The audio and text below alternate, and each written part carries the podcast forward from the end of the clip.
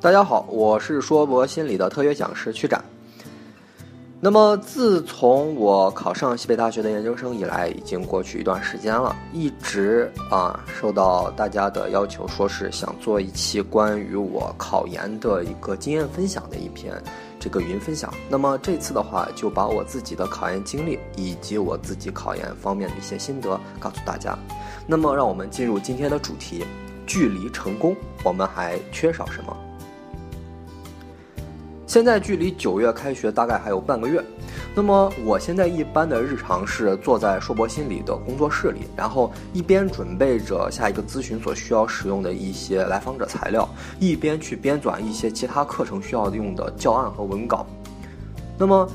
我做的一些工作看上去似乎是比较专业性质的一些方面的内容，但是我并不是一种学术等身的那种知名教授，也不是什么名扬四海的权威专家，我只是一个小菜鸟，对吧？是刚进入专业领域的小菜鸟。因为我明白一件事情，如果想在这一行做得深、做得久，尤其是以咨询和治疗为主的方面的话，它需要什么？他需要一个谁都能考的心理咨询师证书吗？哼，别开玩笑，怎么可能呢？他需要的是研究和分析案例和现象的那种能力，包括对数据的高敏感程度，独自啊独立自主研究问题的这种基本的意识，还有对纯理论知识的那种孜孜的渴求。这一切的一切都需要我必须在高等院校这样的象牙塔里对自己进行全方位的更高级的训练。这也就意味着，如果没有一个高等的全日制的学位，想在这个行里面扎根儿，门儿都没有。那这些意味着什么呢？不就是考研吗？来吧。然而，对于所有刚决定考研，或者说是即将觉得想让自己踏入研究生门槛的人来说，在这里作为一名过来人，作为一名学长，我必须要给大家提点一句话：考研和革命一样。不是请客吃饭，没有那么轻松。要知道，说到考研，其实它的难度要比所有把考研挂在嘴里边的准应届毕业生们而言，要实际上比他们所想的要难的很多。我毕业了三年，一三年毕业到现在为止，我一共参加了四次考试。虽然只有最后两次是跟心理学专业相关，也只有在最后一次，也就是这次考试当中完成了我的夙愿。但是，经过前几次的失败，我是深深体会到了为什么考研对于大部分人而言是一道非常艰难的门槛。原因很简单，就是因为心态。说难听点儿，因为懒，怕麻烦，不愿意面对自己的软弱。短板和愚昧。开玩笑，考研可不是在考你的应试能力，不是考你会不会背书，而是考验你对于知识的理解和钻研有没有到项上。一般来说，作为一名准备考研的后辈，对吧？你要去理想的学校去询问嘛学长啊、学姐们，大家都会说，哎，这个考试啊，其实并不难。只要你把书本上的知识搞明白了，题目能看、会懂、会做，就能考上了。所以啊，我作为一名过来人，很多人来问我的时候，我也会这么说，对吧？你只要把书上的知识搞明白就可以了，因为这确实是事实。他考研再难，题目也只不过是书上的内容，书上的内容都搞明白了，所有的题你都会做。但问题在于，我说这些话之后呢，我总会再加上一句。这是我经历了三年的啊，吃了三年的亏才领悟到的一个事实。现实是，或者说是前提是，你在把书本上知识搞明白的过程中，面对自己暂时搞不明白、看不懂、记不住的知识点，你无论怎么烦躁，你都能坚持下去，这才是最大的难关。那这有人就问我了。你是怎么做到只用半年的时间去学习，却几乎做到以零基础的状态下完成一个大逆转的？因为我是正式学习是从一五年的六月份开始学习的，之前一直没有认真学过。包括在一四年考试的时候，我都是没有经过任何准备的。所以从我一五年六月份开始学习的时候，我基本上是以零基础来面对的。我说我没怎么学习啊，我每天早上九点开始看书，下午五六点回家。然后在地铁上，除了用点碎片时间背点东西之外的话，一般中午的那些休息时间和晚上，我基本上都是看小说、玩游戏、呃看电视剧什么的，啊，每周差不多给自己空出一天时间纯休息，就纯玩，啊就差不多了。啊，这个时候往往问的人就说：“哇，这么轻松啊，学长你真是天赋异禀，每天这么学习还玩着游戏就能考上，啊，真羡慕你啊！难道你有什么诀窍吗？”有啊，当然是有诀窍的。其实，只有一点，就是如果你有什么东西弄不会，你就死磕到弄懂为止就行了。举个例子啊，比如说你不会写英语作文，那你需要训练自己写英语作文。那你每天写一篇，或者你写不完一篇，你至少写几段话出来，然后你和范文做做比较，然后你改一改你写的句子啊，你就这么写上几个月，水平大涨，而且顺带你也把单词背了不少，你就不用专门背单词了，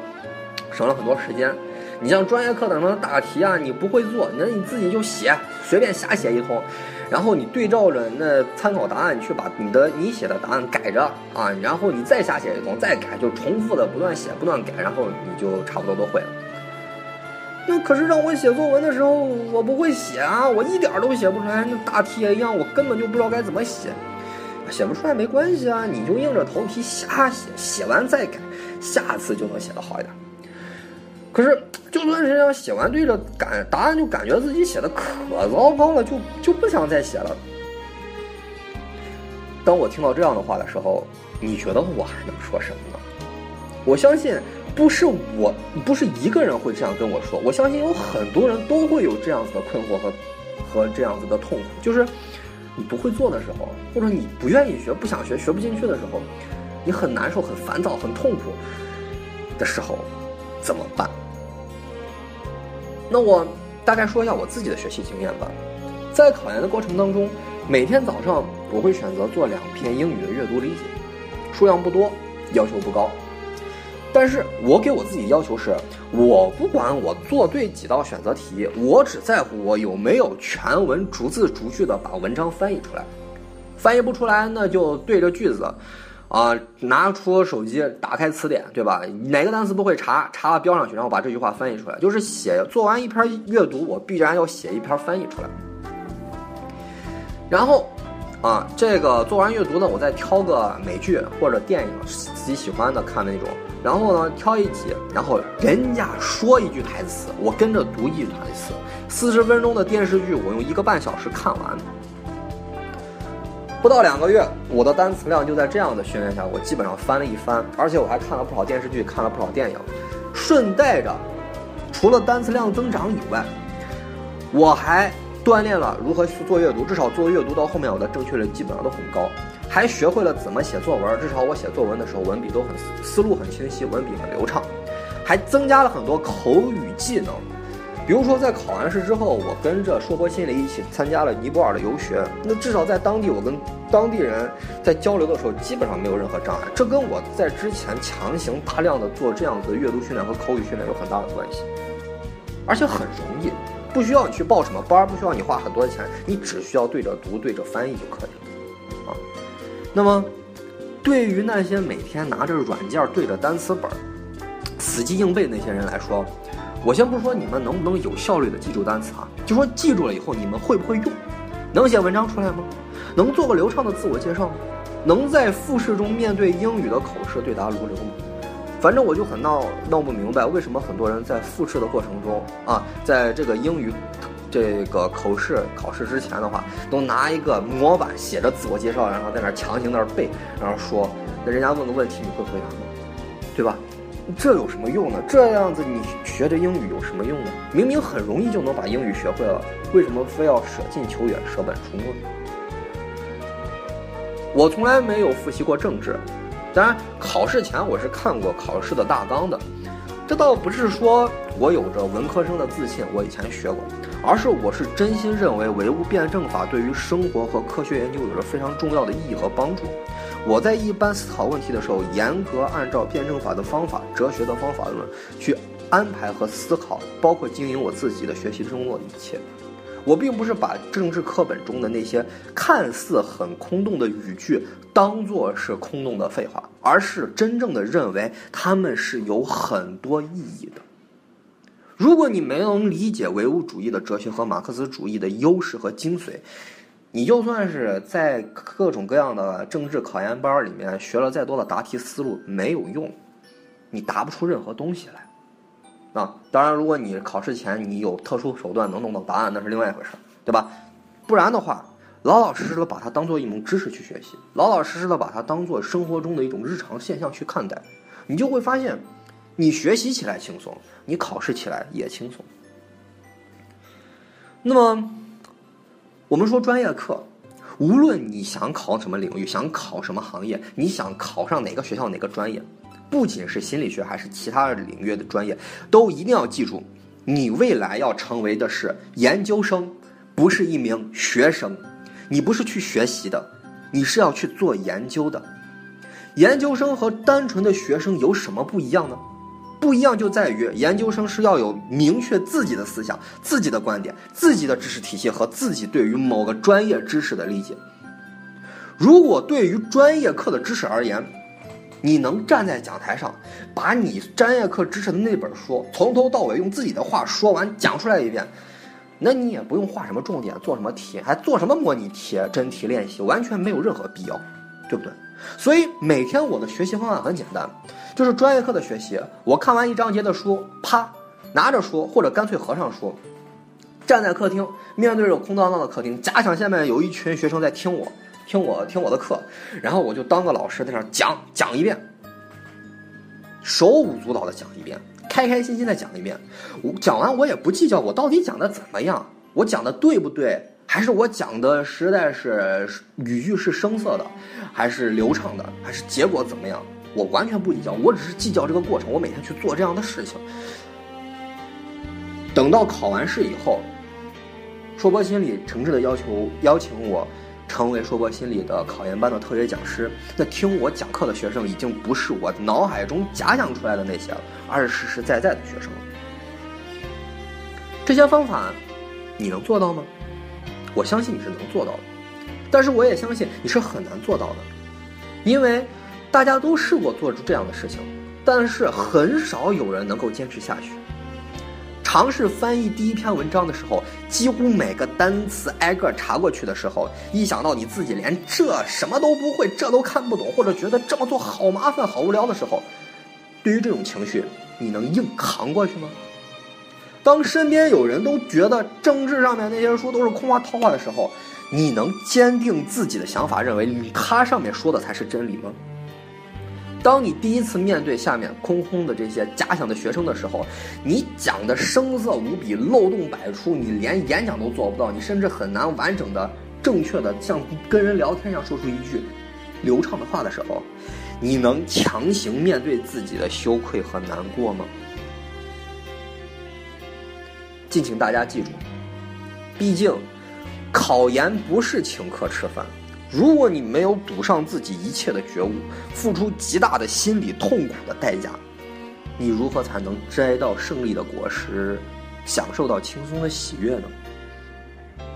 其实不光是考研，任何事情都需要我们拿出全部的心力去对抗面对失败的可能性。小到洗衣服有可能因为疏忽大意忽略了一块污渍，大到因为你精算失误导致企业账面几千万资金蒸发，这都是我们可能面临的失败。无数的成功人士告诉我们，所谓事业成功、学业有成，所依赖的不过是坚持和努力罢了。但是，却很少有人提到，坚持和努力是一件多么困难的事情，它所需要付出多少的代价。